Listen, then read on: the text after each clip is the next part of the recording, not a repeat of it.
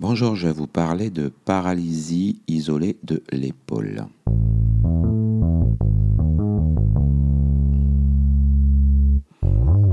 Alors, donc, euh, une paralysie isolée de l'épaule, c'est une paralysie de l'abduction et ou de l'antépulsion et ou de la rotation externe ou interne. Concrètement, le patient ne peut pas élever le bras, donc euh, sur euh, la hauteur, mettre son bras à la hauteur donc d'épaule, le, le lever en avant, donc en antépulsion, et puis tourner le bras soit de la paume de la main qui est vers le bas, vers le haut, donc rotation externe, ou tourner donc euh, la paume de la main de la position ouverte vers le haut, vers le bas. Donc on parle de paralysie de l'abduction et ou antépulsion et ou rotation externe ou interne.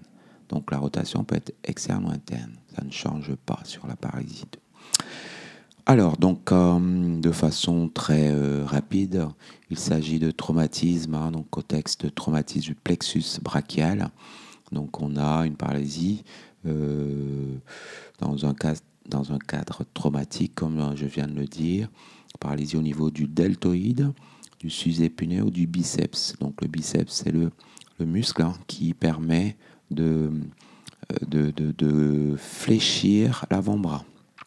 Donc le biceps, on sait tous où il se situe.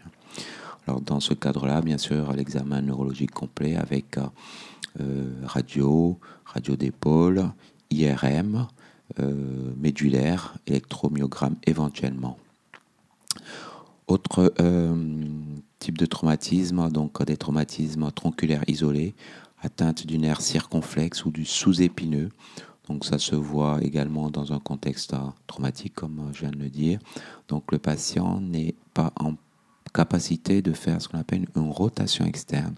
Donc en fait, c'est le fait de passer le bras, paume du bas, donc ouverte vers le bas, vers le haut. Donc il faut un examen complet euh, radiologique hein, de l'épaule, euh, de la charnière, euh, donc de la colonne euh, vertébrale, l'IRM, bien sûr, qu'il faut faire, voir électromyogramme lorsque euh, on veut aller un peu plus loin. Donc, traumatisme tronculaire isolé avec atteinte du nerf circonflexe ou du sous-épineux. Autrement, en dehors donc des pathologies traumatiques, on a les compressions médulaires cervicales. Les compressions médulaires cervicales peuvent être d'origine extradurale à l'extérieur donc de la dure mère. On parle de tumeurs, de maladies infectieuses, d'hernie discale ou de hernie en lien avec l'arthrose, donc euh, de, de remodulement, remodélage de la colonne vertébrale en cas d'arthrose. Donc ce sont des compressions médulaires cervicales extradurales.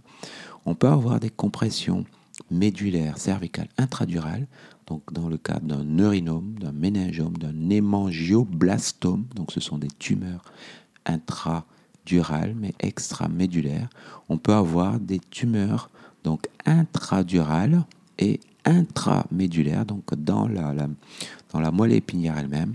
On parle de glioblastome, d'épandymome, d'astrocytome.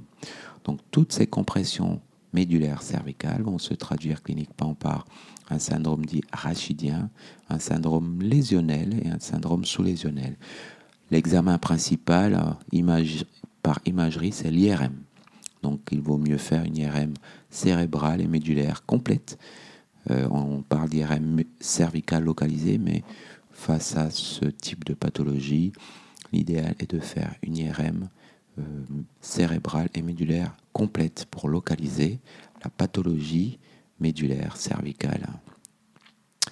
Voilà, donc les pathologies éliminées d'emblée dans un contexte traumatique ou dans un contexte de pathologie médulaire cervicale compressive. Autrement, la paralysie isolée de l'épaule, ça peut se voir dans le cadre d'une poliomyélite antérieure aiguë. Dans ce cadre, en fait, il s'agit d'une infection avec un syndrome viral inaugural qui n'est pas vraiment précis et on voit apparaître progressivement un déficit moteur qui peut être asymétrique associé donc à des fasciculations, une hypotonie musculaire, une hyporéflexie et puis une amyotrophie qui s'installe progressivement. Les patients qui ont une poliomyélite, en fait, on voit s'installer une amyotrophie. Associée à cela, euh, parfois une méningite, hein, donc une méningite dite lymphocytaire. Donc euh, la poliomyélite, ça se voit bien sûr dans certains pays où le patient n'est pas vacciné, où en fait il y a une épidémie de polio et le patient n'est pas vacciné.